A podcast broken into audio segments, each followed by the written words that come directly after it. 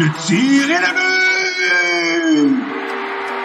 Quel lancer foudroyant, mesdames et messieurs, sur réception.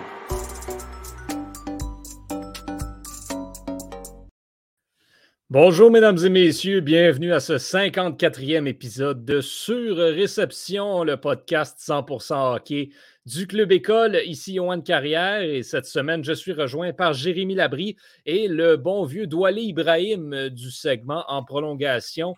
Antonin et Victor ne peuvent pas être là. Ça commence à faire un petit bout qu'on ne peut pas se retrouver tous les quatre. On s'ennuie, mais c'est des choses qui arrivent, les, les horaires qui varient. Ça fait partie de notre vie d'étudiant. D'ailleurs, euh, ben, vous aurez remarqué qu'on est un petit peu plus tôt, on est une demi-heure plus tôt, en fait, euh, qu'à l'habitude cette semaine. La raison est que ben, pour ceux et celles d'entre vous qui suivent l'horaire du Canadien autant que moi, je vous annonce qu'il y a un match ce soir. Euh, le Canadien reçoit les sabres de Buffalo. Donc, on est en mode avant-match cette semaine.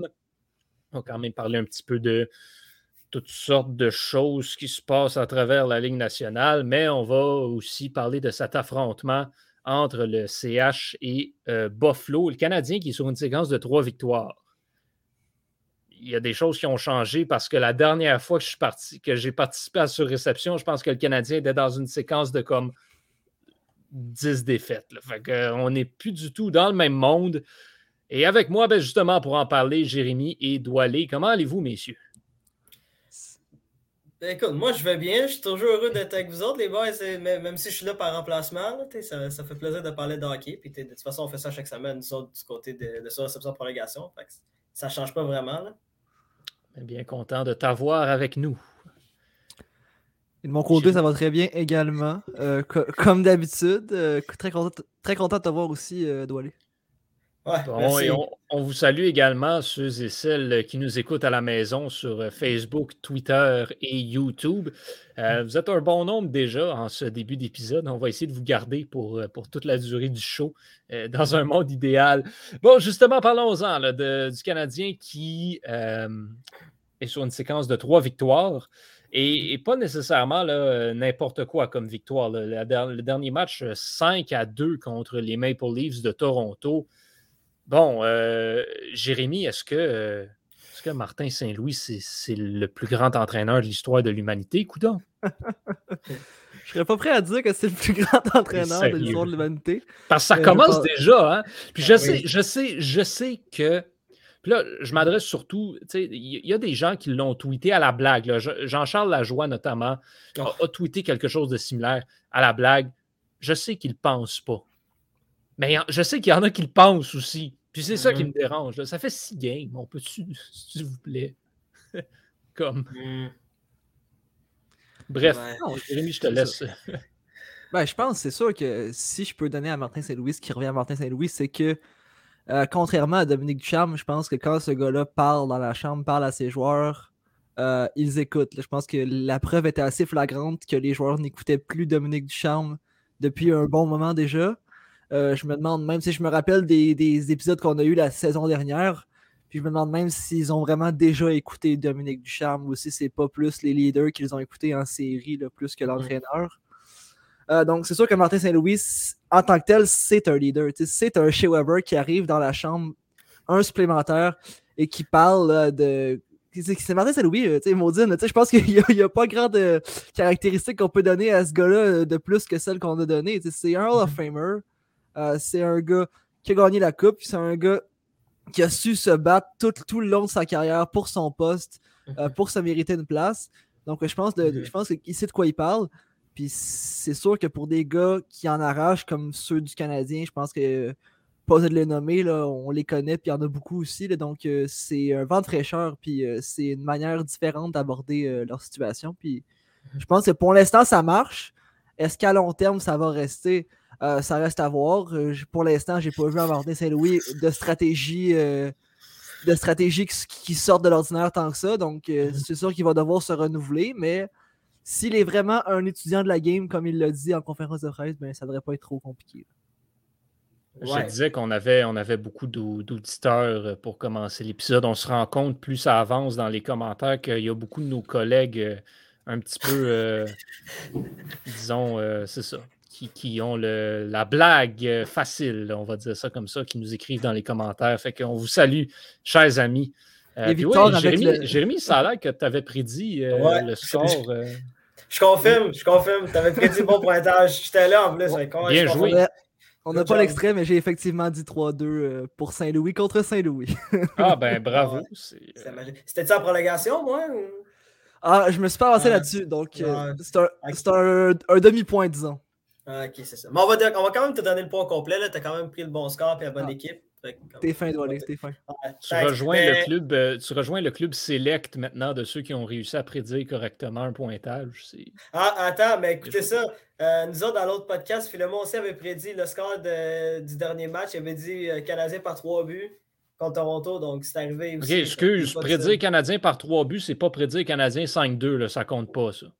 Ben là, Non, c'est quand même par trois buts, non? c'est pas grave, non, non. Je suis Ça d'accord. aurait, pu être, ça aurait pu être 3-0, comme ça, aurait être, ça aurait pu être 12 à 9 aussi. là, C'est pas. Non, non, non. Ben, ça c'est un début pas, au moins. sais, C'est c'est Non. point 5, non? Point Non, 2, non? non, non, non, je refuse. C'est correct, écoute. Mais pour, pour, pour vrai, pour revenir à, euh, par rapport aux au Canadiens, tu sais, genre, vraiment, comme. C'est c'est difficile de ne pas être optimiste en ce moment, là, surtout quand tu vois des performances comme celle de Cole Caulfield qui marque, qui marque à peu près le, même nombre de points qu'il avait marqué en 30 matchs en l'espace de 6 games.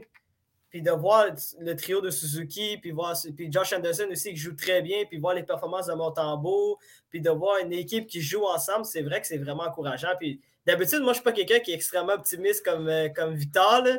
mais genre, là, en ce moment, c'est difficile de ne pas être optimiste quand tu vois les, les performances des Canadiens. Là. Pour vrai, c'est quand même agréablement surprenant. Qu'est-ce qui se passe?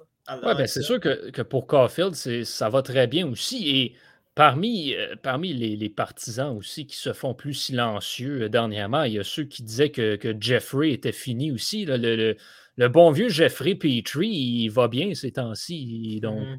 là, soudainement, faut-tu l'échanger ou faut pas l'échanger, Petrie? Là, c'est, euh, on n'est plus sûr. là. Ben, Montréal. Ben écoute, là, là ça parlait d'échanger Josh Anderson. euh, Aujourd'hui, à RDS, par exemple, tu sais, ça parlait Écoute, de. c'est tout, tout le monde, tout le monde, tout le monde est dans des discussions de transactions. C'est en partie dû au fait que Tyler Toffoli a été échangé premièrement.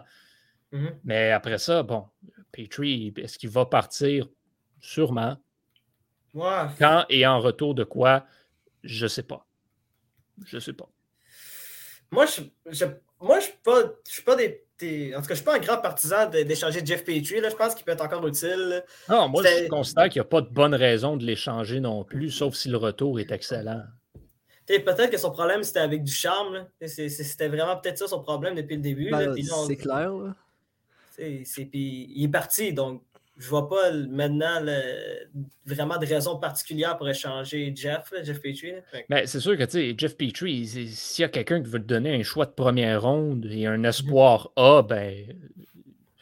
OK, bye bye, bye, bye Jeff. Mais sinon. Ça, c'est- Je suis un défenseur du point euh, selon lequel il n'y a personne d'intouchable, surtout quand tu as 34 ans. là. Je... Désolé, mais Jeff Petrie, il donnera. J'ai de la difficulté à croire qu'il va revenir le Jeff Petrie qu'on a vu dans les dernières années. Je veux dire, c'est- clairement pas le Jeff Petrie qu'on connaît présentement. Mhm. Mais est-ce qu'il va être exceptionnel avec une autre équipe? Je le pense pas plus. Est-ce que. Donc, c'est mieux présentement de d'utiliser sa valeur et d'en profiter maintenant, à mon avis. C'est pour ça que je défends cette, cette opinion-là depuis le début. là. Mhm. Puis, bon point aussi que Victor amène. Victor qui semble participer à l'épisode sans, sans y être. là. Euh, euh, ce que tu vas ramasser contre Jeff Petrie, ce serait le fun que tu ramasses un défenseur droitier là-dedans. Que Ben, ce soit l'espoir ou un joueur établi ou peu importe, mais tu peux pas te débarrasser du seul défenseur droitier qui te reste pour aller chercher un ailier gauche. Ouais, mais en même, en même temps, le nom qui a souvent été mentionné, c'est celui de, de Christopher Le Temps, là, qui, qui Oh. finalement être joueur sans autonome. Non, mais c'est ça, c'était le, le nom qui était ressorti le plus souvent de- de- depuis le dernier mois et demi. là. Quand, quand Jeff Petrie était vraiment comme à son plus bas côté, du côté de ses performances, c'était vraiment genre Christopher Le Temps, son nom qui, qui- que son nom circulait des, des rumeurs. Puis pourtant, pourtant, Christopher Le Temps est plus âgé que Jeff Petrie. Donc, dans Ben, mon livre, ça, à moi, ça, n'a- ça, ça a encore moins de sens. là. Voilà. ça fait aucun sens, Christopher Letang. là. Surtout que si tu échanges d'FP3, je pense que ton statement est assez fort au niveau d'un rebuild ou du moins d'un reset. Euh, pourquoi tu chercher un gars de 34 ans qui, qui- juste parce qu'il produit bien? Ça fait aucun sens. Là. Tu sais. Mais surtout au prix qu'il va coûter. Surtout au prix qu'il va coûter, exactement, c'est ça. Christopher Le Temps, là, s'il te coûte 4 millions, là, saute dessus. Parce que c'est- le genre de vétéran que tu veux avoir dans ton équipe pour une reconstruction. Il va te coûter comme 8 millions, ce gars-là. Probablement. ben, 9. Peut-être Neuf. 9. 9. Tout va dépendre de la durée du contrat, mais on s'entend, ce ne sera pas un contrat de 6 ans qui va signer Christopher Le Temps. Fait que pour un contrat de 2 ans, effectivement, probablement que ça se peut qu'il coûte 9 millions. là. Fait que Ouais. Non. Puis Mais- non, il ne va pas signer à rabais pour venir jouer avec le Canadien. Puis je Ben suis désolé. Puis, mais puis signer à rabais pour Christopher Le Temps, c'est peut-être signer à 6 millions. Puis 6 millions, c'est trop cher. Puis Christopher Le Temps, je veux dire, euh, il a peut-être 47 points, 48 matchs, là, comme je le vois maintenant. Mais euh, il joue avec Sidney Crosby. Là. Je veux dire, je pense que quand il va arriver avec Nick Suzuki, même si j'aime beaucoup Suzuki, ça se peut qu'il se rende compte que c'est pas le même, le même genre d'équipe. là. Tu sais, c'est- Clairement pas. Mais en même temps, Christopher Le Temps, il y a un côté leadership que peut-être qu'un Jeff Petrie n'amène pas. C'est peut-être ça que je dis. Mais je vois pas, moi non plus, je vois pas vraiment l'intérêt d'acheter Christopher Le Temps à, à ce prix-là. là. Surtout, que les, surtout que selon les dernières nouvelles, il, il voudrait une augmentation de salaire. là. Donc, je vois Ben, pas l'utilité vraiment de ramener un, un gars qui va bientôt avoir 35 ans. Il va avoir 35 ans au mois d'avril, oublie ça. là. Si tu signes Christopher Le Temps à 9 millions à 35 ans, comme c'est irréaliste. À moins que tu t'appelles Crosby ou Ovechkin, là, je pense que c'est rare là, que tu vas signer à une personne euh, aussi tard dans sa carrière à ce prix-là. là. Ben, à part si, mettons, c'est un contrat d'un an.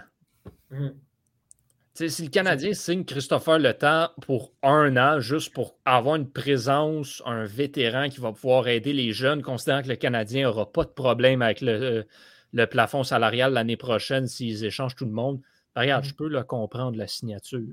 Mais Mhm. au-delà d'un an, ça n'a aucune bonne valeur.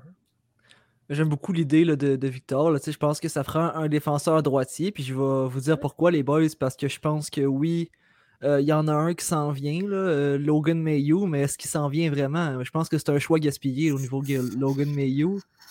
Non seulement c'était épais de le prendre, là, mais en plus, tu sais, je veux dire, c'est pas, ça peut pas être ton avenir. Je peux pas voir ce gars-là jouer dans la NHL. là. Je suis désolé. Hey, même à ça, Surtout, surtout pour, pour le Canadien, surtout. Là, tu sais, c'est- Hey, oublions 30 secondes toutes ces histoires hors hockey.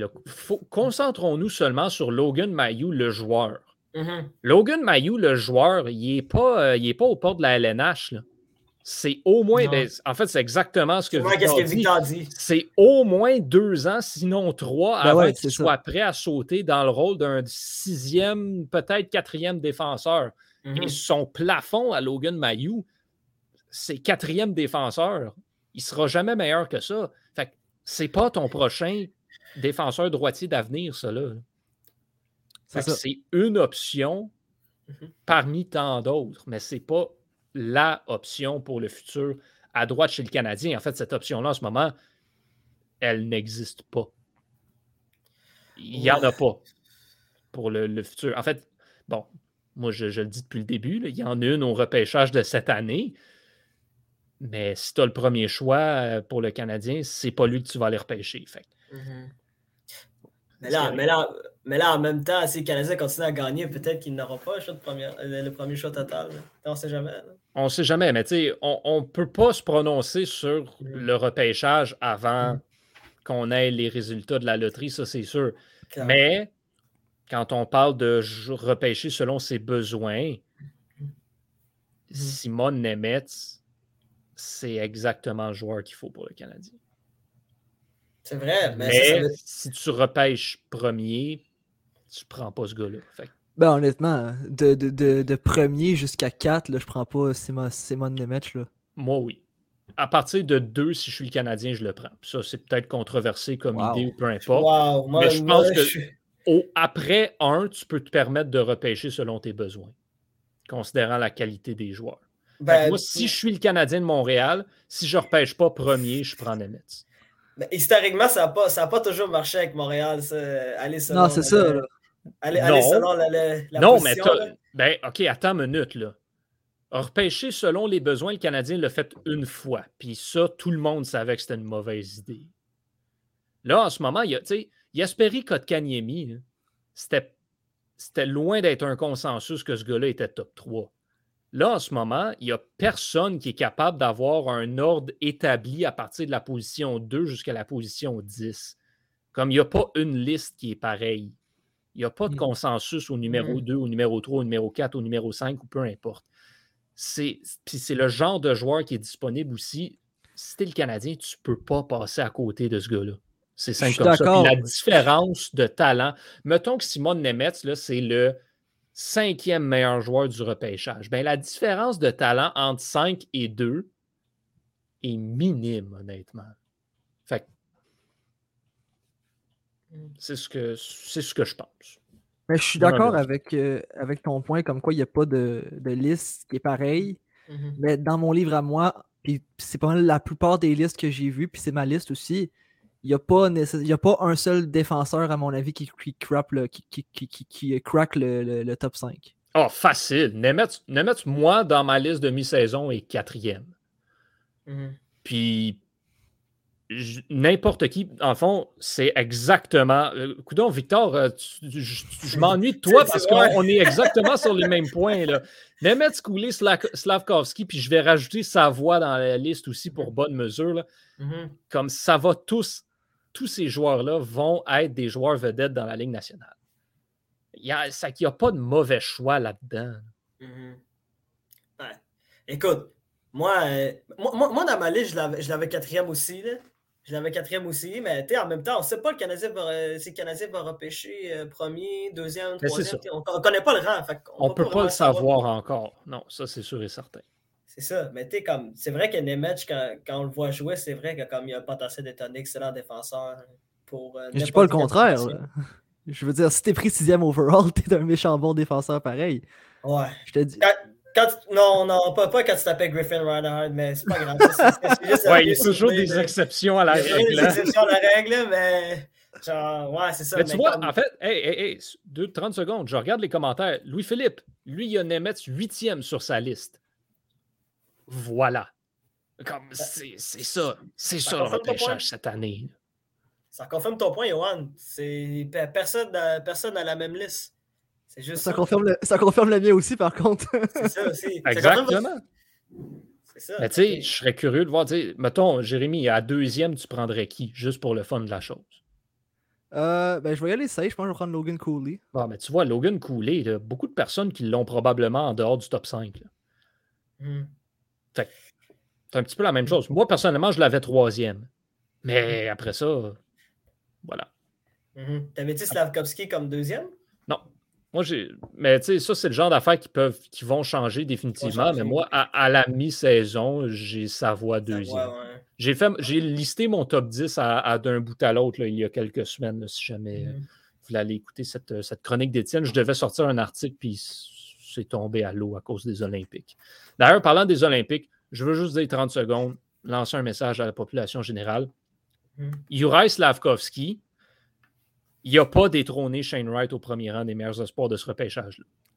Ben là, La population générale, Johan, je pense que la population a générale dans ce cas-ci, ouais. c'est juste Grant McCagg. là.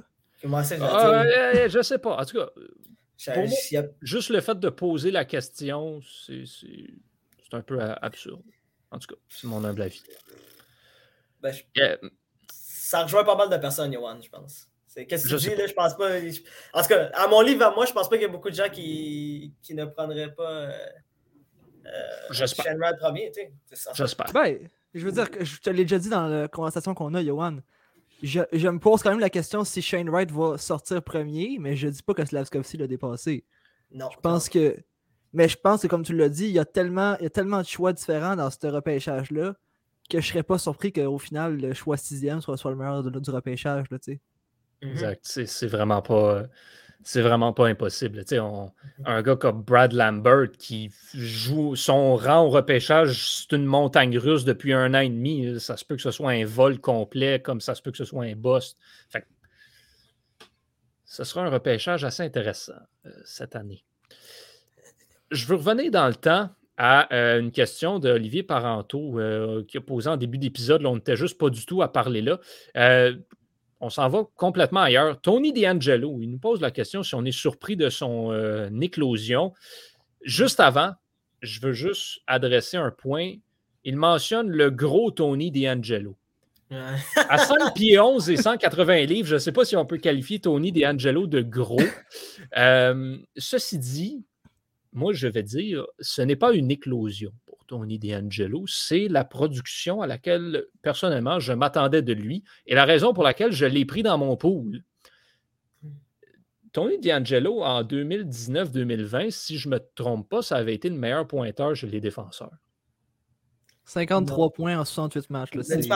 chez les Rangers ou dans la Ligue? Dans la Ligue. Mais non, c'était John Carson. John ah, Carson avait explosé cette année-là. Je me rappelle comme si. Peut-être, mais D'Angelo était comme. Il y avait quelque chose comme 75 deuxième, points. Deuxième ou troisième. Là. Ouais, il était, il était dans, dans, le top Bref, 3, me 53 points en 68 matchs. On le savait qu'il était capable. C'était une question personnelle d'orgueil avec les joueurs. Là, tu l'envoies en Caroline. Hey, s'il y a bien une équipe où ce que tu vas ramasser des points, c'est avec les Hurricanes. 40 mm-hmm. points en 43 matchs c'est peut-être effectivement un peu plus que ce à quoi je m'attendais, mais euh, pour moi, c'était clair et net qu'il allait se relancer euh, avec les Hurricanes. Maintenant, c'est une question de gérer sa personne dans le vestiaire. Il est là le défi pour Tony D'Angelo. Mais non, je ne suis pas du tout surpris euh, personnellement. Ben, moi non plus. En fait, tout le monde connaît le potentiel offensif de, Tony D'Angelo. C'est sûr que défensivement, il en arrache encore, puis il va toujours en arracher parce que c'est son style de jeu qui est comme ça. Puis il changera probablement jamais. C'est comme ça pour les nombreux défenseurs offensifs. Mais c'est ça, le seul problème, c'est vraiment comme malheureusement, moi je pense que ça dire, je suis persuadé à 1000% que Tony D'Angelo, c'est une mauvaise personne en dehors de la classe. Ça, je suis persuadé. Mais, tu peut-être que cette année en Caroline, il y a quelqu'un où, en tout cas, son entourage le contrôle, puis que comme il décide plus d'aller sur Twitter euh, en prenant un faux compte, en écrivant des, euh, des injures ou en écrivant Ah oui, euh, pourquoi vous avez cité Tony D'Angelo, je sais pas quoi, tu comme. Je veux vas-y, vas-y. C'est comme. Je pense que cette année, c'est vraiment calmé, puis comme ça va l'aider à avoir un gros contrat durant l'été, probablement, parce que comme ils sont en contrat d'un an à quoi, 2 millions, je pense, même quelque chose comme ça, me semble, dans mes, souvenirs. Dans mes souvenirs. L'année prochaine, il va. L'année prochaine, il va clairement signer pour au moins 4-5 millions s'il continue sur, sur sa lancée. Peut-être qu'il va rester en Caroline, peut-être qu'il va aller ailleurs, mais comme à date, il n'y a aucune surprise au niveau, offensif de Tony D'Angelo. Mais moi, j'ai encore de la misère quand je le regarde, ben, quand je vois les Hurricanes jouer, j'ai encore de la misère à, savoir si Tony D'Angelo va être capable d'élever son jeu d'écran durant les séries éliminatoires parce que défensivement, il y a encore des lacunes. Il y a un contrat de 1 million. 1 million? Ce que je voulais dire, aller, c'est que euh, je te confirme que non. Il, ben, s'est calmé, oui, mais son compte est encore très actif. Là, le... C'est pas son compte, là. C'est pas, pas, pas lui, New York Rangers fan. En tout cas, on comprend que c'est lui. Là. Euh, il est encore très actif. Puis je pense juste, honnêtement, que c'est qu'il n'a pas changé en tant que personne. Il a juste changé d'atmosphère complètement. la différence entre, entre le marché de New York ou le marché de la Caroline, les Hurricanes, ça reste quand même l'équipe qui ont donné 6,1 millions à un gars juste pour faire chier un autre, directeur général. Je veux dire, je pense que le, comportement de leurs joueurs, ils s'en battent un peu les couilles, honnêtement. Ben, puis, tu sais, au-delà de ça, si Tony D'Angelo, fondamentalement, il y avait un problème avec Alexander Georgiev puis Chris Kreider, mhm. ben, en Caroline, ils sont plus là, ces gars-là. Fait ça enlève le problème. Peut-être que Tony D'Angelo, il s'entend super bien avec euh, Svechnikov, Anderson puis Slavin. Je sais pas. Peut-être. Je sais pas. En même temps, comme tu as dit, le, marché de New York est complètement différent de, celui de la Caroline. Mais en même, temps, en, même, temps, les Rangers, c'est pas, pas, pas l'équipe. non, les Rangers, c'est un marché aussi gros que Toronto ou Montréal, même encore plus gros. Là. Ah ouais. Ouais, ben oui. Ben, Ouais, au niveau, au niveau hockey, ouais, pas, pas au niveau sportif à New York, c'est sûr, mais comme c'est vrai que comme côté comme côté vraiment plus euh, marketing, c'est vrai que les Rangers, c'est équivaut C'est autant une pression. Les Rangers, c'est le plus gros marché aux États-Unis. La pression de jouer là est effectivement comparable à celle de jouer à Montréal ou, à Toronto. Oui, clairement. Sauf que, sauf que la différence, c'est que tu, peux marcher dans la rue et personne ne va savoir t'es qui à New York. C'est la seule différence. Je Parce qu'il y a juste trop, parce qu'il y a juste trop de monde. trop de monde, c'est juste la différence. Moi, je suis sûr que la Frenelle, moi, je suis que la peut se promener euh, dans certains quartiers de New York, puis personne ne va savoir c'est qui. Ils sont autant dans la région métropolitaine de New York qu'au Canada au complet. Fait que je pense Ouais, que c'est t'as des ça, chances. Ouais, mais tu encore une fois, ça dépend aussi. Alexis Lafrenière, en ce moment, c'est ça, il n'est pas encore connu. Je peux te dire, par contre, qu'Henrik Lundqvist, il se faisait reconnaître à tous les coins de rue, par contre. C'est ça. c'est ça. Mhm. C'est clair. Ça dépend du gars aussi. Mais, mais les boys, je voulais vous parler des Hurricanes à Caroline parce que ça, ça aussi, c'est une équipe qui, euh, qui peuvent espérer s'en loin. Est-ce que vous autres, parce que moi, je- moi j'ai pris les Hurricanes à Caroline comme finaliste de la Coupe Stanley cette année. OK. Comme, je suis persuadé que moi, le Hurricanes à Caroline va sortir. Genre, je, je crois que si le Lightning de Tampa Bay euh, ressort encore euh, du côté d'Atlantique, je pense que c'est l'équipe qui peut rivaliser, autre que les Panthers de Floride, avec le Lightning, c'est les Hurricanes de Caroline. Ben, moi, Comme- je vais, je vais vous arrêter tout de suite en vous disant que c'est ni l'un ni l'autre parce que les Panthers vont sortir de la division, euh, de la division Ouest. J'ai de la misère. Oh! J'ai Ben, en fait, ça, j'ai pas le choix d'y aller parce que c'est ça que j'avais dit au début de la saison. Donc, je les avais mis en finale de la Coupe. Mais écoute, bon, c'est sûr que le, le jeu des, des séries éliminatoires est différent de celui de la saison régulière. Mais en ce moment, euh, pour moi, les Panthers sont un- une marche au-dessus de tout le monde dans la division Ouest. Ouais, c'est- il joue très bien, mais comme j'avais dit dans des précédents épisodes, j'ai aucune confiance en Sergei Bobrovski. C'est quand, quand le jeu va se resserrer et avec les, et que les Panthers auront- pourront plus donner 5 buts par match, ça va changer. Là. C'est-. Moi, c'est... moi, je te le dis, la Caroline, pour vrai, comme. Ils ont presque pas de faiblesse, je trouve. Je trouve que comme. Ils ont plus de profondeur que la majorité des équipes de l'Est. Peut-être à l'exception du line- de- des- Panthers de Floride. À part, il y a, a peut-être juste eux. Mais comme, je t'ai- comme Jérémy a dit, là, le facteur Bobrovski, moi aussi, je- j'ai de la misère à, à faire confiance à Sergei Bobrovski. là, comme... Il y a eu la écoute, misère, là. écoute, les... ouais. est-ce que Vas-y, tu ouais. peux, basé sur ce qu'on a vu, Mhm. dans les dernières années. Je te Mm. pose la question en toute honnêteté. Est-ce que tu peux sérieusement faire confiance à Frédéric Anderson en séries éliminatoires? C'est ce que j'allais dire. C'est ce que j'allais Ouais, dire. mais il joue à Toronto. C'est ça la différence. Mais je m'en fous qu'il joue à Toronto ou pas. Il C'est était poche pareil. Frédéric Anderson, tu regardes ses statistiques en saison régulière, il était excellent. Mhm. Il a ça a toujours été un excellent gardien de but. En Mm. séries éliminatoires, il n'a jamais été capable de sauver les arrières de son équipe, par contre. Ouais, clairement, mais comme je t'ai dit, si tu as le choix entre avoir, euh, la défensive de la Caroline ou celle de Toronto, tu vois la différence, tu sais. Ben, tu sais, honnêtement, c'est pas la défensive des Hurricanes qui leur fait gagner des matchs cette année. Clairement. C'est l'offensive et c'est Anderson lui-même. Fait dire. une fois, quand Anderson va se faire bombarder par justement Tampa Bay, puis par les Penguins, puis par les Rangers, puis par les Panthers en séries éliminatoires, est-ce qu'il va être capable de sauver les Hurricanes? Pour moi, c'est aussi énigmatique que Sergei Bobrovski. Ouais, ben, je, je sais pas, pour être franc, je sais pas. On dirait que comme j'ai tendance, comme. C'est vraiment le facteur Toronto, moi, que, je me dis, à Toronto, c'est difficile de gagner tout court. comme. C'est peut-être, c'était peut-être ça. On verra vraiment, c'est vraiment. Les séries cette année vont vraiment déterminer si Frédéric Anderson est capable de, de performer euh, lors des grands moments. là. Parlant de Vraiment, Toronto, euh, le, Mhm. le collègue Olivier nous demande si, euh, si Toronto peut battre Tampa Bay en séries éliminatoires cette année. La réponse est non. Pour moi, Toronto, là, cette année, c'est non. J'ai aucune, aucune, aucune confiance en Toronto cette saison. Je suis d'accord. suis- c'est, difficile d'être en désaccord, mais. J'aimerais ça être en, en désaccord avec toi, mais. moi aussi, honnêtement, mais comme dans les dernières années, j'avais confiance en Toronto. Là, cette année, pas du tout. Puis c'est même pas une question de euh, Toronto choke tout le temps en première ronde. Non, non, c'est juste une question de le produit sur la glace cette année. là. Je, je sais même pas quoi en penser. Je suis prêt à dire, je vais faire une grosse prédiction, les boys. Si Toronto affronte Tampa Bay en série, ça va être un, euh, une série qui va se terminer en 4 matchs, victoire de Tampa Bay. Ben, honnêtement, Ouais, c'est- c'est- euh, ça se peut. je, ça se peut. je- sérieux, je te rejoins un petit peu là-dessus. Moi, je pas- pense- je serais pas du Moi- tout surpris. Moi, moi, je pense que. je- Peut-être je donnerais 5. Je donnerais 5. Euh, Max. Max. Max. Pour vrai, comme.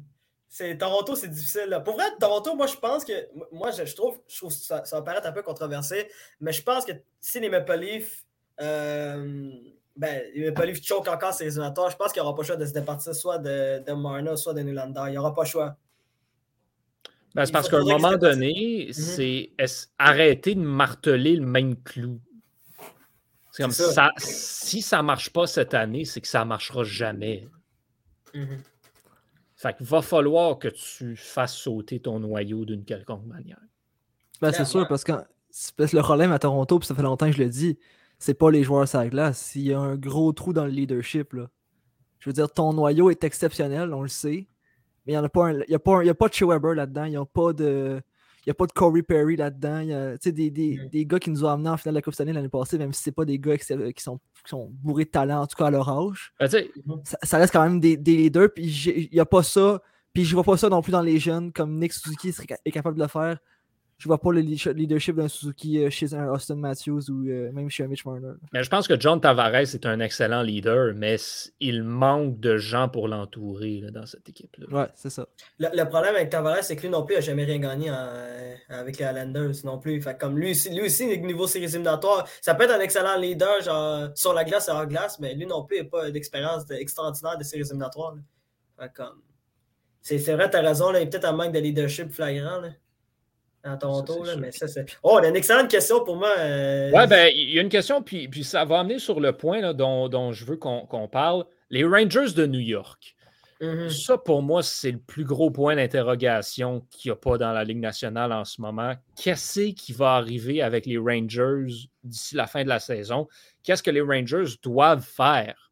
Est-ce que c'est un mirage ou cette équipe-là est sérieuse et légitime pour faire une- un, un bout de chemin dans les séries? Euh, là, on entend comme ça tire partout. Là, les Rangers veulent aller chercher JT Miller, les Rangers veulent aller chercher Claude Giroux, les Rangers veulent aller chercher Ben Sherratt, Arthurie Lekonen. Les Rangers veulent aller chercher tout le monde. Qu'est-ce qui va se passer avec les Rangers dans les prochaines semaines? Puis qu'est-ce qu'ils devraient faire aussi? Je vais te laisser commencer. Ben, je pense que d'aller chercher un gars comme Ben Sherrod, ce serait tout un, un pic là, pour eux autres. Là. Euh, quand on regarde leur côté gauche euh, en défense, il y a, il y a deux, deux jeunes plus Patrick Nemeth. là. Je pense qu'il y, a un- il y a un trou encore une fois au niveau du leadership, surtout euh, au niveau du leadership et de l'expérience à, à gauche. Donc, Ben Sherrod, à ce niveau-là, est la meilleure option à mon avis parce que Jacob Chikrin, il est peut-être peut-être très bon. Mais euh, il est très jeune également, puis c'en a un autre qui n'a jamais rien gagné, puis qui est pris avec les Coyotes aussi. Donc, euh, je suis pas Mhm. sûr qu'il va apporter ce que les Rangers ont nécessairement besoin euh, à ce niveau-là. Déjà qui ont un Adam Fox ou des gars capables déjà de marquer des buts, euh, amener de l'offensive en- en- en- au niveau de la défense. Mais sinon, pour répondre à ta question, Johan, je pense que les Rangers, je pense que c'est- vrai. Là. Puis je pense, je pense que c'est vraiment vrai leur affaire. Puis ils ont l'équipe pour se rendre, pour avoir un bout de chemin en série. Puis ils ont justement ce, que, ce, que, ce que je voyais pas au niveau des Panthers ou des Hurricanes. Ils ont un gardien vraiment solide. Vraiment un gars Chesterkin là, qui est regardé de, haut par beaucoup de monde. euh, pour une raison que j'ignore, mais je pense que ce gars-là, lui seul, peut aller gagner des matchs importants en série. Mais sais-tu, moi, c'est ça la question que je me pose. Les Rangers, là, j'ai l'impression que c'est pas mal juste Igor Shesterkin cette année. Sauf que le Canadien était pas mal juste Carey Price puis ils sont rendus en finale pareil. Ils c'est ont quand t'as un- gagné, Non, ils ont- non, je dis pas qu'ils vont gagner, mais ils sont rendus quand même. c'est- Mhm. mais c'est sûr. Un bon gardien peut, peut t'amener loin, mais ça, ça sera pas. Il peut pas, pas tout faire à lui seul, ça c'est certain. Mhm. Mais il peut te permettre un bon bout de chemin en série, ça c'est certain. Ça c'est sûr. Ouais, clairement. Mais ouais, euh, pour répondre à ta question, Johan, pour vrai, euh, dé- déjà le facteur Shoshtekin va probablement tout changer pour les Rangers de New York. Puis aussi le fait que, tu sais, eux autres, il y a un reset, là, ils étaient à peu près dans la même, dans la même phase que les Canadiens et en ce moment. Il y, a, euh, il y a trois ans, jusqu'à quand que Panarin puis Truba sont arrivés durant l'été 2019. Puis là, ça a complètement tout changé les plans des Rangers. Puis là, Shoshtekin qui a commencé à, à exploser cette année. Il y a eu l'arrivée d'Adam Fox, qu'on ne pensait pas qu'il allait devenir le défenseur autant bon qu'il est aujourd'hui. Puis, tu sais, comme il y a eu plein de facteurs, il y a eu l'arrivée de Jean Galland aussi. Euh, tu sais, comme les Rangers à date, moi, moi, je pense que pour vrai, ils peuvent faire un bout chemin. Pour répondre à la question de, de Oli, moi, Ben, c'est sûr qu'il y a le côté partisan qui va dire les Penguins de Pittsburgh, mais en même temps, il faut, être réaliste. Je pense que les, les, Rangers de New York, vu qu'ils ont une équipe un peu plus jeune que les Penguins, puis qu'ils ils vont être probablement moins fatigués que eux, je pense que les Rangers vont passer les Penguins. Moi, je pense que ce serait toute une série. Là. Ceci dit, Rangers, Penguins, on, on en aurait pour notre argent là-dedans, mais mm. je, ne sais pas. Ben, en tout cas, moi, les Rangers, je sais pas. Puis, j'ai vraiment peur que les Rangers surpayent pour finalement pas aller, pas faire grand-chose, pas casser grand-chose. Parce que mm-hmm. même si les Rangers décident de aller chercher, mettons, le Ben Sherrod, puis ils ajoutent Claude Giroux avec ça, là, mm-hmm. je les vois pas passer les Hurricanes. Puis je les vois pas passer le Lightning, puis je les vois pas passer les Panthers. Non plus, ben, en fait, je sais pas. Je sais pas, pour être franc. Genre, si, tu, vois, si tu vois la formation des Rangers de New York de A à Z, sont, ils ne sont pas si peu que ça. Ils sont pas si loin que ça. Là. Genre, je pense que les Rangers peuvent espérer. Pour vrai, tout va dépendre de Shishtakin. Si Shishtakin est capable de continuer à performer comme il le fait en ce moment, moi, je pense que les New York peuvent, peuvent se rendre peut-être jusqu'en finale de conférence. Je te dis pas qu'ils vont battre les Panthers de Floride ou le Lightning de Tampa Bay. C'est pas ça que je te dis mais ils peuvent se rendre au moins en troisième rond. Puis tu aussi, tout dépend. Moi, je te dis, le facteur Mika Zibanejad aussi, ça, c'est un autre facteur qu'il faut, faut, se poser la question. Parce que Mika Zibanejad, des fois, il peut arriver dans une partie puis marquer 5 buts, puis après ça, disparaître pendant 5 matchs. Ou pendant 10 matchs. L'année passée, c'était la même chose aussi quand il, a eu ses problèmes de COVID, puis que, puis que là, il a commencé à exploser à la fin de la saison. Donc, lui aussi, pour moi, Igor Shoshtekin et Mickey Zabenedjad sont les deux facteurs qui vont déterminer si les Rangers de New York vont se rendre loin à ces éliminatoires ou pas. Je ne sais pas si vous êtes d'accord avec moi par rapport à Mickey Zabenedjad. Moi, je vais te dire que honnêtement, Chris Kreider est probablement un facteur X plus important cette saison parce que c'est lui qui transporte l'offensive des Rangers en ce moment. S'il n'est pas capable de maintenir ce rythme-là en séries éliminatoires, c'est bien beau Igor Shesterkin, tu ne pourras pas gagner tous tes matchs 1-0. Je vais aller plus loin que ça. Il transporte le, rythme offensif, mais il transporte honnêtement le rythme de toute l'équipe. Ce gars-là, Chris Kreider, c'est lui qui dicte le mood de son équipe sur la glace. Puis, mm-hmm. comme tu dis, il va falloir qu'il produise. Euh, ça, c'est certain, mais j'ai confiance en un gars comme, comme Chris Kreider. Je pense qu'il a prouvé assez, assez souvent qu'il y a, il y a, le style, il y a le style de jeu qui est fait pour les séries on l'a vu à notre dépens euh, en 2014. Ben oui, tu sais, parce que justement, quand ils vont arriver contre les Hurricanes, si ça ne marche pas, il y a juste à jouer au bowling avec Anderson, puis il n'y en a pas de problème. C'est ça. Et là, Terranta va, se retrouver devant les buts, puis la Caroline va peut-être perdre, on ne sait jamais. On sait jamais. mais, mais ils ont une belle équipe, pour vrai. Sur papier, ils ont vraiment une belle équipe. Ah, ils, ont quand même ouais, ils ont une belle équipe sur papier. Ah ils, ils, ont défenseur, ils ont un défenseur top 3, ils ont un, ils, il y a Chris Carter qui a une saison extraordinaire. T'as Zibanejad qui est au top 20 niveau euh, des, des meilleurs centres de la ligue, à mon avis. T'as Panarin qui est top 10 du côté des élites quand il, quand il est à 100%. Puis t'as as probablement le meilleur gardien, as probablement le meilleur gardien au monde à l'heure actuelle, qui est aussi probablement, ou peut-être à date, est un finaliste possible au Trophée Hart. S'il continue sur sa cadence. Là. Puis sais-tu, il y a ça qui me dérange aussi j'ai peur. Puis là, je sais que je ressors cet, argument-là à chaque année avec Hellebuck puis Vasilevski. Mhm. Puis ça donne que j'ai pas raison, mais je vais le ressortir encore cette année. Georgiev, c'est pas un bon gardien. Surtout cette année, il est mauvais. C'est Shesterkin qui doit garder les buts tout le temps. J'ai honnêtement peur qu'il se fatigue d'ici la fin de la éliminatoire. C'est exactement la même chose qui arrive avec Tristan Jerry à Pittsburgh. C'est la même chose. Quand tu n'as pas de gardien, c'est difficile dans la réalité d'aujourd'hui d'avoir un gardien numéro 1 qui joue 70 matchs par année. C'est impossible dans la réalité d'aujourd'hui. Tu, tu vois presque plus ça. C'est pas à l'époque de Martin Brodeur ou de Roberto Luongo il y a 10-12 ans qui jouait 70 matchs. Ça se peut qu'il se fatigue, mais peut-être que Georgiev va se réveiller, puis peut-être qu'ils vont essayer de faire jouer moins de matchs. Puis peut-être que Shostakin, il va continuer sa cadence. On ne sait pas. À date, c'est comme ça. Puis moi, je ne vois pas pourquoi Shostakin ne, sera pas capable de, continuer cette cadence. Ben, parce que les séries éliminatoires, on en parle de l'expérience. Ce Mm. n'est un qui n'en a pas beaucoup de l'expérience en séries éliminatoires, le Chesterkin. Fait que, Mhm. Il y a ce Ben, point-là aussi. Ben, il faut qu'il la gagne. Il faut qu'il la gagne à un moment donné. C'est peut-être Ben- cette année, peut-être dans, dans plusieurs années. mais il faut qu'il commence par quelque part. hein. Ben, c'est justement, puis ce que j'ai pas aussi pour les Rangers, c'est que la fenêtre d'opportunité n'est pas particulièrement grande non plus. Tu regardes leur situation salariale, euh, Ryan Strom va avoir besoin d'un nouveau contrat l'année prochaine, puis tu as déjà Adam Fox qui va gagner euh, 9 millions de plus à peu près. Fait que c'est, ça se peut que ce soit un peu compliqué l'année prochaine au Mhm. point de vue financier pour les Rangers. Fait que je vais leur souhaiter que ça se passe bien cette année. Je ne suis pas nécessairement optimiste, puis j'ai vraiment l'impression qu'on va surpayer beaucoup, beaucoup, beaucoup pour finalement pas grand-chose. Tu sais, mettons, on entend Mhm. beaucoup parler, là, euh, Vitaly Kravtsov, là, Mhm. pour Ben Sherrod. C'est payé cher. Ben, que ce soit que ce soit que Kravtsov ou juste, ils disent souvent, les, les insiders, là, un choix de première ronde plus un, un espoir. C'est beaucoup, là. Même si c'est un espoir B, là. C'est beaucoup. C'est beaucoup payé pour un défenseur qui va jouer sur ta deuxième ou ta troisième paire. Surtout un défenseur qu'on sait même pas s'il va signer là.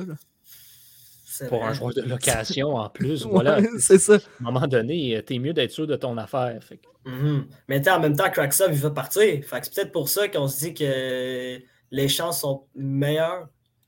Ouais, mais en même temps, Mais il, en- veut- en il même veut temps- partir, c'est correct, là, mais ça reste quand même un espoir de premier plan. là. Mhm. Il garde ses droits pareil, là. Je pense que c'est. Ils ont pas le petit bout du bâton pour ça, là. Tu c'est- peux attendre au repêchage ou à l'ouverture du marché des joueurs autonomes cet été puis l'échanger pour pas mal plus que Ben Sherrod. Fait pas convaincu là, de la stratégie des Rangers, mais si ça marche, tant mieux pour eux. Ben, moi, je pense que Ben Chara, moi, je pense que Ben va finir par un choix de première ronde, puis c'est tout. Là. Exact. Moi, tu sais, je pense, en tout cas, déjà, moi, je trouve que si j'étais à la place du Canadien, comme, je serais pleinement satisfait. là. Ouais, je serais satisfait, mais je pense au point où on en est, présentement, un choix de première ronde, à ce que- à ce qu'on entend, c'est le c'est le point de départ. là. C'est ça. Ben oui, parce que justement, les équipes désespérées, ils vont, ils n'hésiteront pas à s'en débarrasser de leur choix de première ronde. Fait que là, après ça, c'est comme OK, ben, tout le monde me donne un choix de première ronde. Là, Mhm. c'est qui qui me donne le meilleur espoir pour aller avec? Ben, c'est parce que je sais pas si vous avez vu aussi, euh, ce, ce matin, Harpen Bassou a sorti, euh, je sais pas si c'était un, je pense qu'il l'a retweeté en fait, a retweeté un tableau euh, qui montrait les équipes qui étaient euh, déjà en fait pratiquement à 100% Ouais, ouais, éliminées, ouais. éliminées des séries. Puis le nombre d'équipes dont on sait déjà qu'ils seront pas des séries, ça fait, c'est c'est vraiment beaucoup plus important que les autres saisons. Donc, je pense que les, équi- les, les équipes de la LNH, c'est celles qui vont faire les, séries. Déjà, contrairement aux autres saisons, elles peuvent savoir à qui elles vont devoir euh, affronter, à qui elles vont devoir faire face. Donc, elles peuvent se, pré- se préparer en conséquence. C'est pourquoi je pense qu'il y a beaucoup plus de surenchère présentement là, au niveau. Ouais, de- ben, oui. Tu regardes le niveau des portrait des, joueurs, séries est pratiquement déjà fait à travers la ligue. C'est ça. Surtout, sur- surtout dans l'Est. Surtout dans l'Est, là, à moins, à, à- à- à moins, à moins vraiment d'une catastrophe euh, incroyable pour, euh, je sais pas moi, pour Washington ou pour Pittsburgh ou pour euh, les Rangers. Comme il y a aucune. il y a- moi, je vois aucune des huit équipes dans l'association de l'Est qui, euh, qui, qui va bouger vraiment puis qui va faire qui va descendre en bas euh, des séries éliminatoires. là. Tu sais, je veux dire, l'enchère sur Ben Sherratt est commencée depuis le début de l'année 2022. là. Tu sais, C'est fou pareil. C'est ça, ça crée de la surenchère, ça. Là, ça doit être la même chose dans l'Ouest. Malgré Ben, que dans dans l'Ouest, euh, dans l'Ouest, la lutte, là, c'est pour le.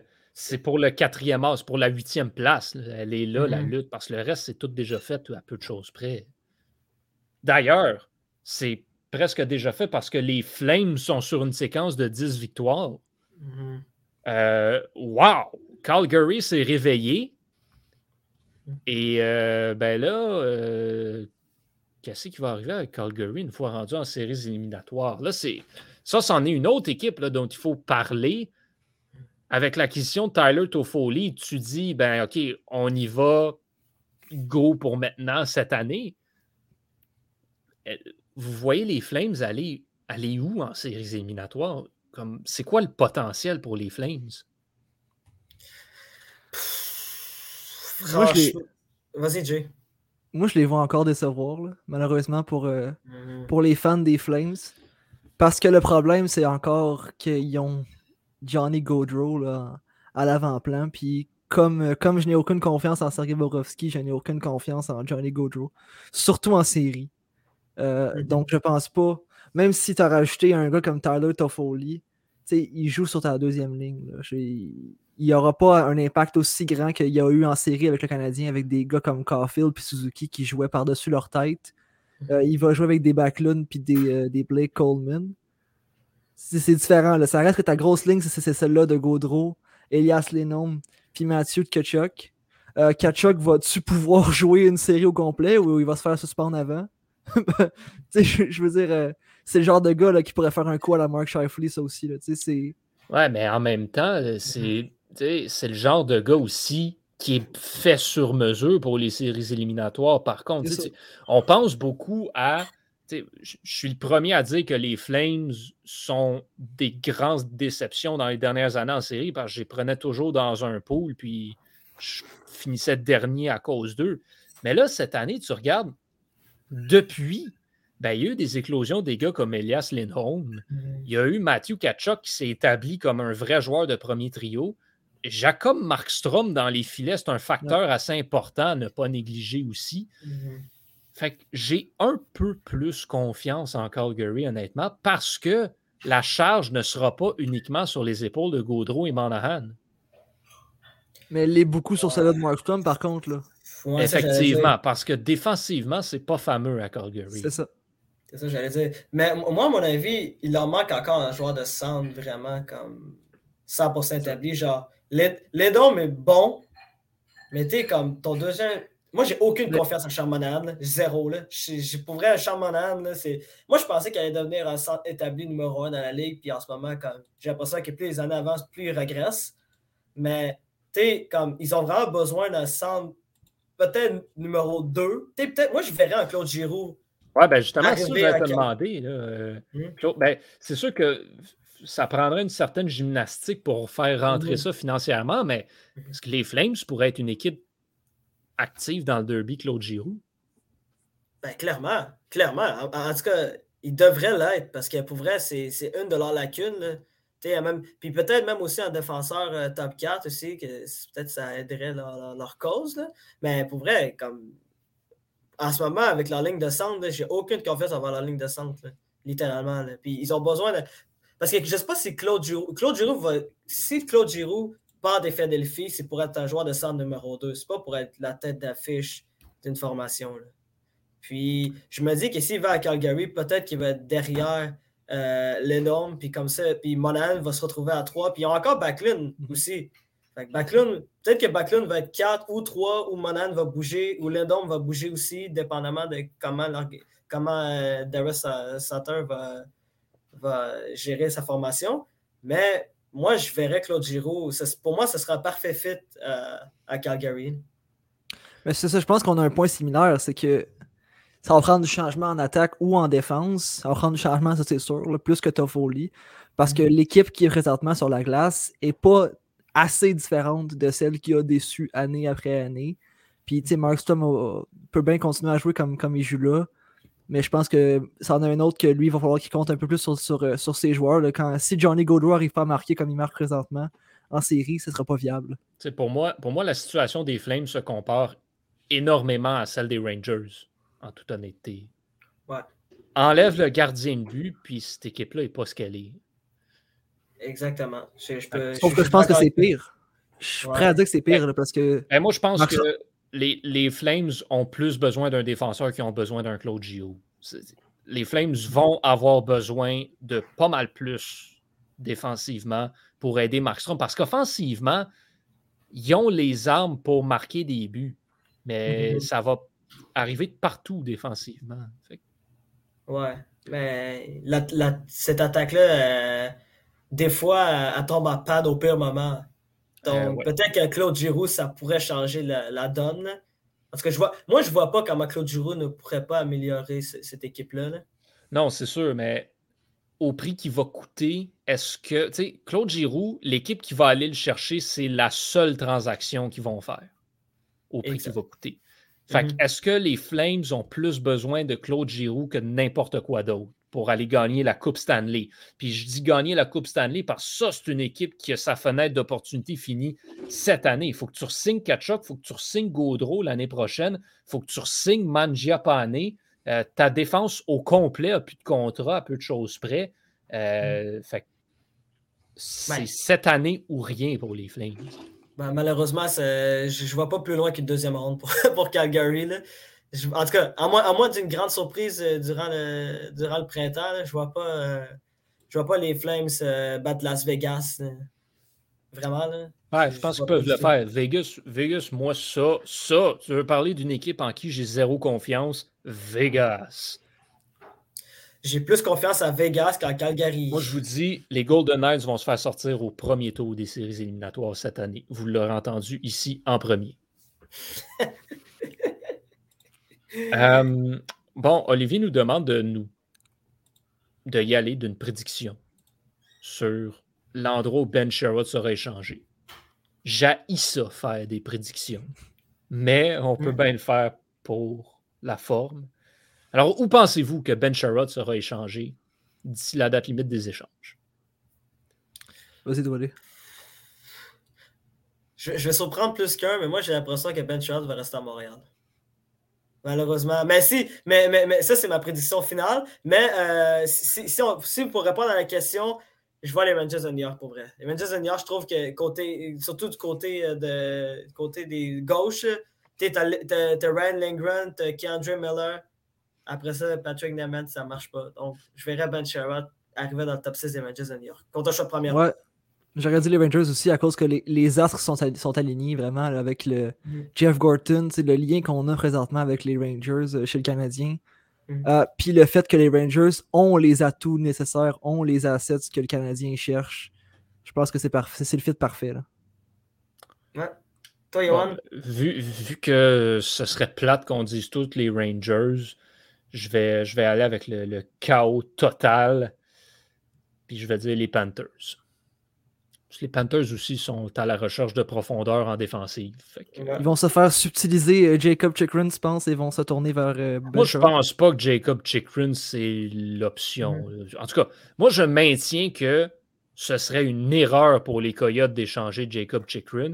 Puis je pense qu'il Ben oui, va clairement. coûter beaucoup, beaucoup, beaucoup, beaucoup trop cher. Et le prix à payer pour un défenseur gaucher qui va jouer sur la deuxième paire va être trop élevé pour Jacob Chikrin versus ce que tu vas pouvoir payer pour Ben Sherrod. Mais tu sais pourquoi je. que ce soit Chikrin ou Sherrod, il n'y a personne qui va sortir Uyghur de la première paire. Uyghur puis Ekblad, ça marche super bien. Fait qu'il n'y a personne qui le tasse de là. Fait que fondamentalement, ce que tu cherches, c'est un quatrième défenseur. Jacob Chikrin va te coûter tellement cher pour un quatrième défenseur, tu veux pas ça. Jacob Chikrin, à mon avis, n'est pas un défenseur top 4, il est un défenseur top 2. À son plein potentiel, il est top 2. À son plein potentiel. Fait que justement, veux-tu bien me dire pourquoi les Coyotes qui sont dans leur 400 millième reconstruction voudraient échanger un joueur comme ça? Ben justement, justement, je vais te dire la raison pourquoi il va se faire échanger, c'est parce que son dossier est géré par les Coyotes de l'Arizona. Exactement. Euh, un point de vue qui se défend ici. Euh, avant, de, avant de passer aux prédictions du match de ce soir, deux mots rapidement sur les Oilers. Feu de paille ou ils sont de retour pour de vrai? Feu de paille. Ah ouais? Feu de paille. À mon, à mon avis, les Oilers Edmonton, c'est très facile à répondre. Ça dépend de McDavid et Drazata. Si McDavid et Drazata vont bien, les Oilers vont bien. Si ces deux-là ne vont pas bien, les Oilers sont dans, sont dans la merde. Littéralement. Désolé des propos, mais c'est vrai. C'est rendu là. C'est littéralement ça. C'est cette équipe-là, ils ont, ils ont encore les mêmes lacunes. Ils ont pas, encore une fois, ils n'ont pas de gardien de but numéro Ça un. prend un gardien, ça, sûr. Et, et- et- et- et vous autres, vous avez confiance en leur défensif parce que moi, pas encore. Même là, j'ai aucune. Il, en ma- il, en- il y a encore beaucoup trop de lacunes. là. Ils ont toujours les mêmes lacunes. Ils ne se rendront Ben, pas que- loin en séries éliminatoires, là, c'est clair. là. J'aurais pas, pas mieux dit, là, honnêtement. C'est c'est soit les McDavid, Dreisaitl les traînent ca- carrément, ou soit il n'y a rien. Il n'y a rien qui se crée dans cette équipe-là. là. Mhm. Ont- Vas-y, Jay. Non, mais j'aurais juste dit que c'est c'est- moi aussi, je pense que c'est un fait de paille. là. Je pense que, comme tu l'as dit, il- pas tout de suite. là. Pas tout de suite euh, au niveau de cette équipe-là, parce qu'il y a encore un McDavid et Dreisaitl qui sont pris euh, au milieu du désert du Sahara. C'est. Pour vrai. Puis même, ils ont été chercher un Van de Ken, mais franchement, un Van de Ken, ce n'était pas la solution. là. En ce moment, c'est. En tout cas, Moi, je pense que les Oilers sont revenus dans le sens où ils vont faire les séries éliminatoires. Mais une fois Ouais. rendus en série, ouf. Quoi qu'encore là, mhm. s'ils pognent les Flames au premier tour, on ne sait pas ce qui peut arriver. C'est un, un 25 cents. là. Mais il leur faut un gardien de but. Parce que tu ne gagneras pas ne serait-ce qu'un match éliminatoire avec Mike Smith et Mikko Koskinen comme tandem de gardien de but. C'est bizarre, moi je vois, je vois complètement le contraire de ce que tu penses. C'est-à-dire que s'ils prennent les Oilers, euh, les, les Flames en première ronde, c'est la seule situation où je vois les Flames passer la, Passer, la première euh, ronde. Parce que, parce que vraiment, un, un gardien comme Jacob Markstone ou un gardien en confiance, c'est la kryptonite euh, de McDavid et Dreisaitl, puis on vient de le dire, là. après ça, il n'y a plus rien. Non, exact. C'est- c'est- c'est- Puis, tu sais, même à ça, les Oilers ont ce qu'il faut pour donner du soutien offensif à ces gars-là. If need be. Le problème, c'est que si tu accordes 5 buts par match, mettons, enlève limite Dreisaitl puis McDavid à un but par match ensemble.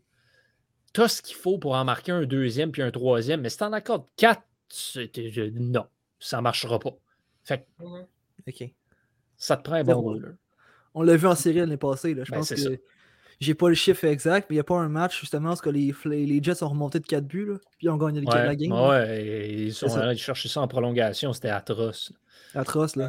C'est pas une belle série, en tout cas. pas- Dans mes souvenirs, moi, c'était pas beau voir cette Ben, série. C'était triste, c'était triste comme série. Parce que vraiment, là. justement, McDavid puis Dreisaitl étaient un peu neutralisés, puis le pauvre, euh, le pauvre Smith dans les buts, euh, ça donne ce que ça donne. Ben oui, Puis 40 ans le pire, c'est même. que- le pire, c'est qu'on l'a vu en deuxième ronde. Les Jets, c'était pas une puissance. là. Le Canadien était fort. Ça l'était, c'était une puissance. Le- euh, le- sauf, que tu as enlevé Mark Scheifele, puis la défense. Oui, mais-. Même avec Shifley. Hey, mais avec on a vu le premier match.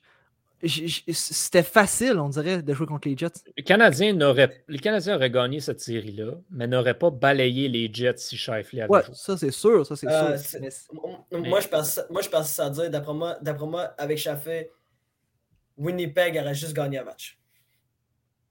Je sais pas. Je sais pas. Bref, mais ça, c'est du passé. fait que- Ouais, exact. Parlons donc du présent. Canadien sabre ce soir, le Canadien de Montréal qui va tenter d'en enfiler une quatrième. Pourquoi pas? Les sabres vont tenter de ne pas en enfiler une troisième, euh, une quatrième, pardon, parce que les sabres sont sur une séquence de trois défaites euh, présentement. Ça va mal euh, pour, euh, pour les sabres. En fait, la dernière victoire de Buffalo, c'était euh, contre. non, c'était pas contre le Canadien, c'était le match d'après contre les Highlanders. Mais oui, la dernière fois que le Canadien affrontait les sabres, Jeff Skinner avait eu du fun.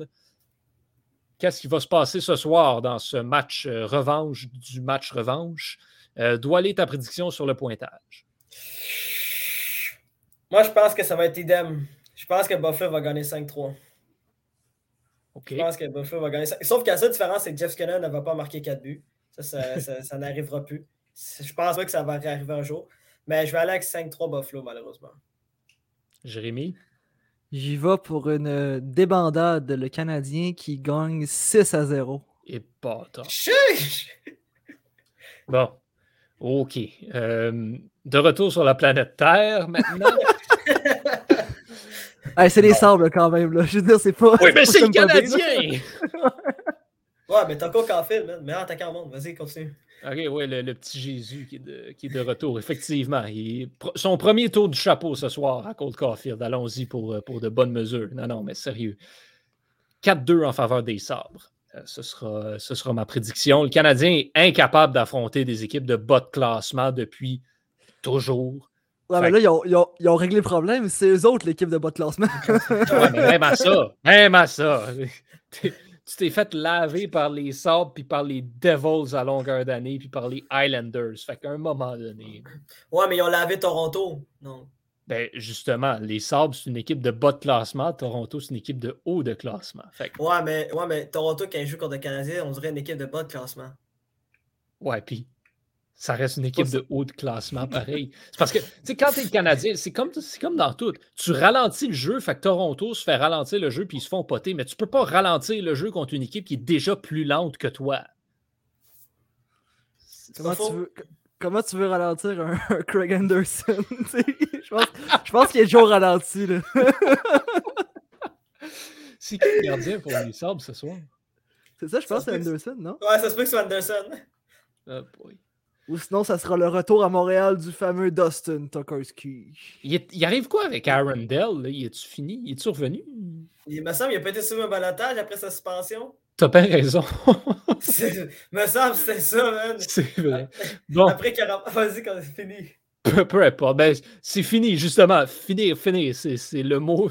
Que, messieurs, dames, le match canadien qui commence dans quelques instants. Fait qu'on va vous laisser euh, y aller. Pour ceux et celles qui nous écoutent en, rediffusé, ben, merci d'avoir été euh, des nôtres. Et à vous aussi à la maison euh, qui ont été nombreux à interagir cette semaine. Merci également. On se retrouve la semaine prochaine, nous. Et sinon, ben, demain, le nouvel épisode de Surréception en prolongation. Vous allez pouvoir à nouveau entendre Doualé probablement avec euh, toute son équipe également. Euh, sinon, ben, nous, on vous dit à la semaine prochaine, mesdames et messieurs. Euh, merci d'avoir été des nôtres. On se reparle très bientôt pour le 50e épisode du podcast 100% hockey du Club École.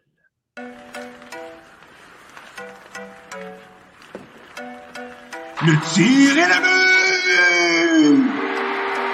Quel lancer foudroyant, mesdames et messieurs, sur réception.